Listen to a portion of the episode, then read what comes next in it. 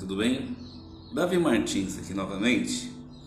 Ao anoitecer foram trazidos a ele muitos endemoniados, e ele expulsou os espíritos com uma palavra e curou todos os doentes. E assim se cumpriu o que fora dito pelo profeta Isaías. Ele tomou sobre si as nossas enfermidades e sobre si levou as nossas doenças. Mateus capítulo 8, versículo 16 e 17. O que Jesus sente por nós quando nós sentimos atormentados pelo mal e injustiça? Será que ele realmente anseia tocar nossos corpos quando estamos feridos?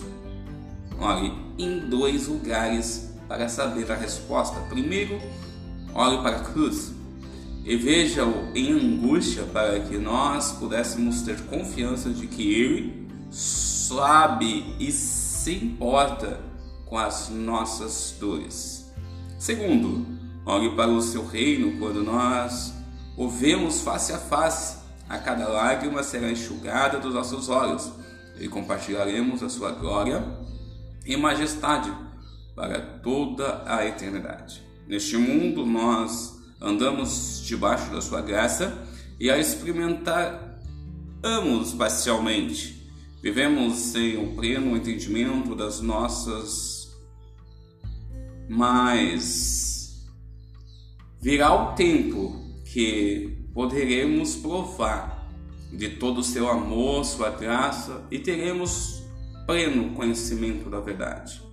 A minha oração hoje é Santo e Justo Pai, até que o dia da graça seja completamente alcançado, confio que o Senhor, o seu amor e sua misericórdia me sustentarão através da graça do meu Salvador e seu Filho Jesus Cristo.